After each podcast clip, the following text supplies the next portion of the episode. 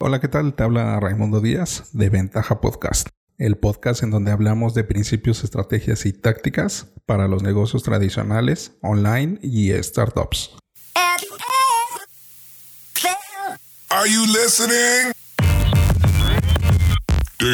El día de hoy vamos a hablar de cómo hacer crecer una tlapalería.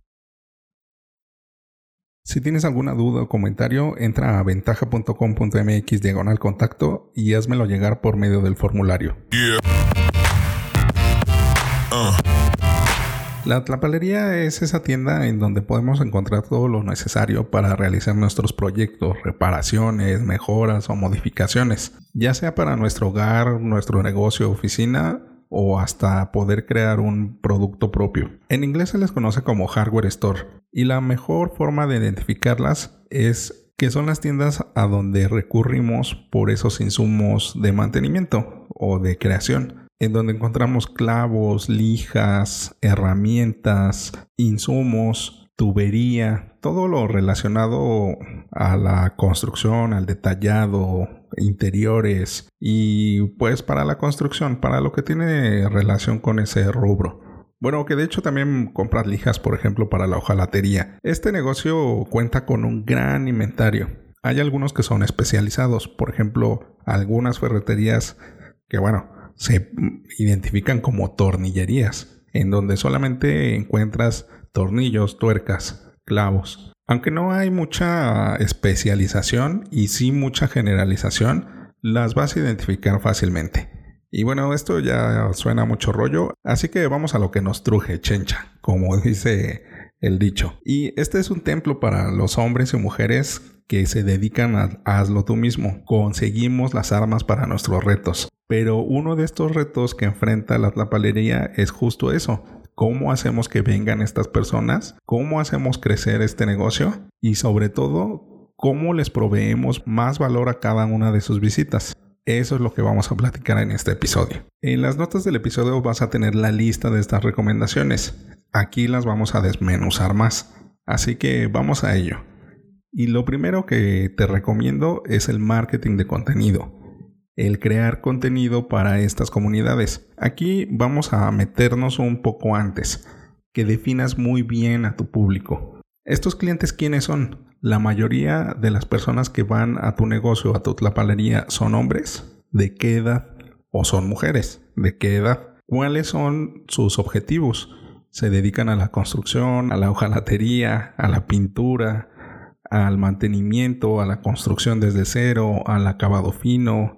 Es todo un mundo. Así que define cuál es el mayor grueso de tu población.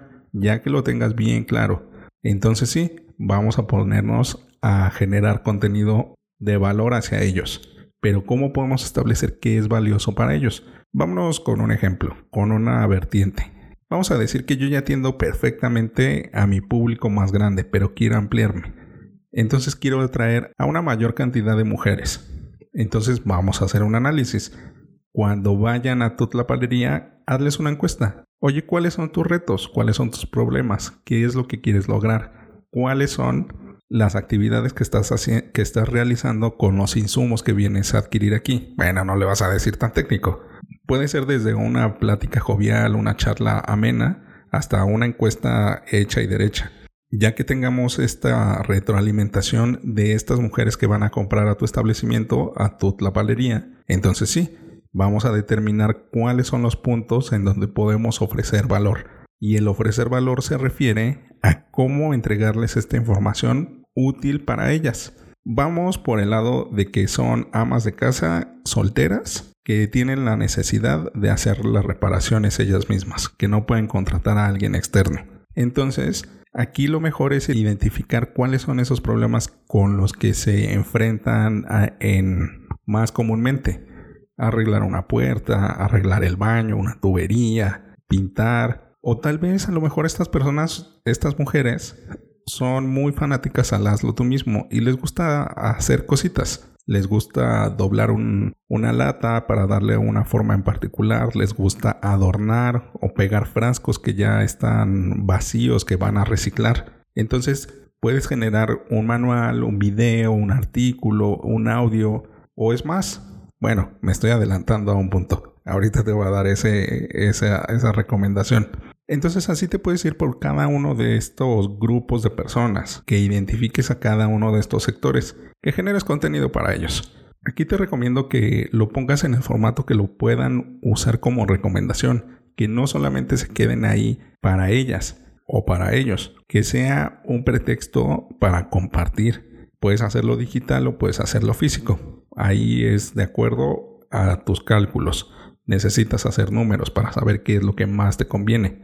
Y no siempre lo más barato es lo mejor. Es decir, no siempre lo digital te va a acercar más a estas personas. Por eso debes de tener mucho cuidado en cómo hacer este vínculo entre el online y el offline y saber qué es lo que tiene mayor repercusión. Porque, por ejemplo, si alguien se dedica a la construcción, no está todo el día en las redes sociales, no está todo el día en el Facebook, no, está todo el día buscando cómo hacer mejor su trabajo. Puedes despertar ese interés de cómo generar una mejor mezcla, cómo hacer un mejor embarillado, cómo puedes hacer más robustos unos castillos, cómo puedes levantar una barda con el menor precio posible.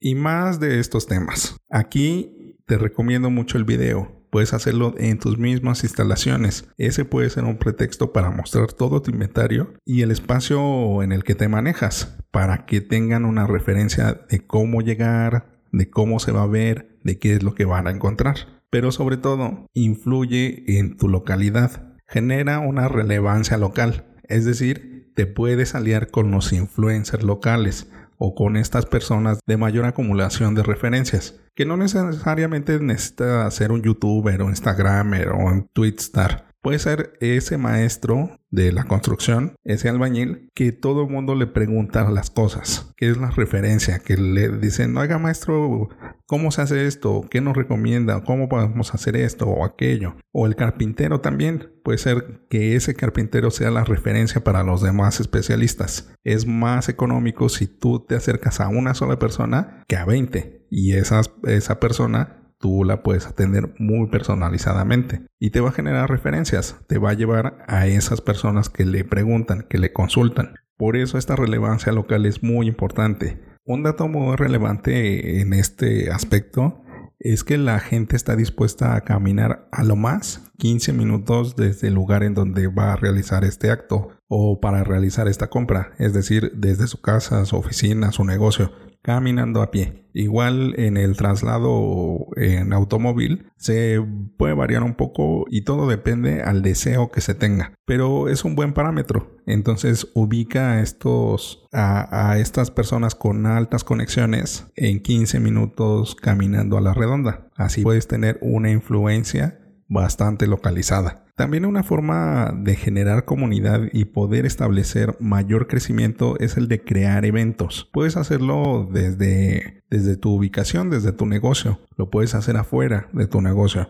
O también puedes hacerlo con alguna alianza, con el gobierno, con alguna iniciativa privada, con alguna organización civil, una asociación civil, una ONG, una AC, con la cual puedes generar nuevos empleos, esta nueva capacitación a gente que está interesada en estos oficios o simplemente es un pasatiempo para ellos. Estos eventos te van a dar pie a solidificar esta comunidad. Y cuando esta comunidad está bien cohesionada entonces tienes mayor cantidad de referencias. Pero también aquí no sé si lo veas muy claro pero puedes generar alianzas comerciales bastante poderosas. Puedes hacerlo con tus proveedores. Decirle a tu proveedor oye voy a lanzar un evento de tal tema te interesa patrocinar regalando equipo, regalando herramientas, regalando algo, o poner el audio, poner a los afanadores, a las modelos, a las edecanes, o al monito este que baila que se zarandea. Es decir, que se genere una alianza comercial en donde el mayor beneficiado sea tu cliente o tu prospecto. Aquí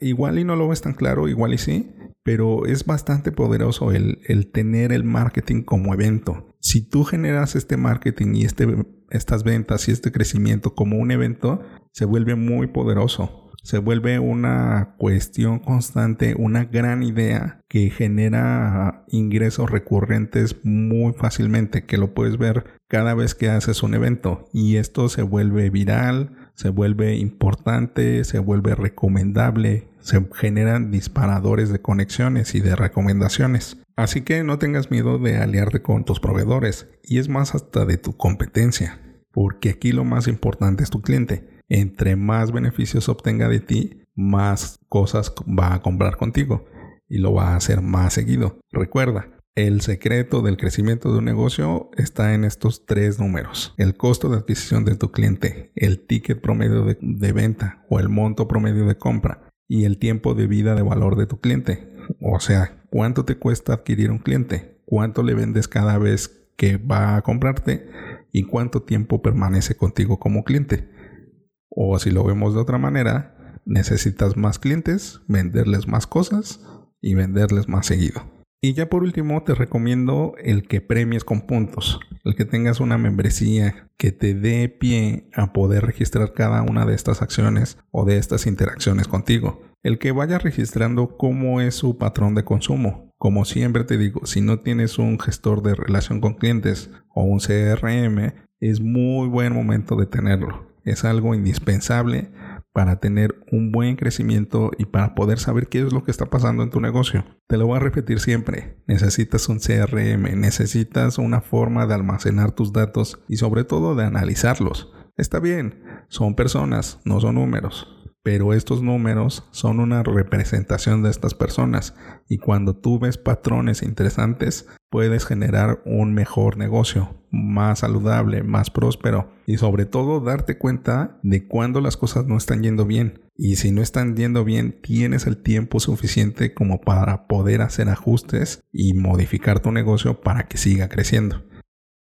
En el próximo episodio hablaremos de una gran diferencia con nuestro equipo de trabajo.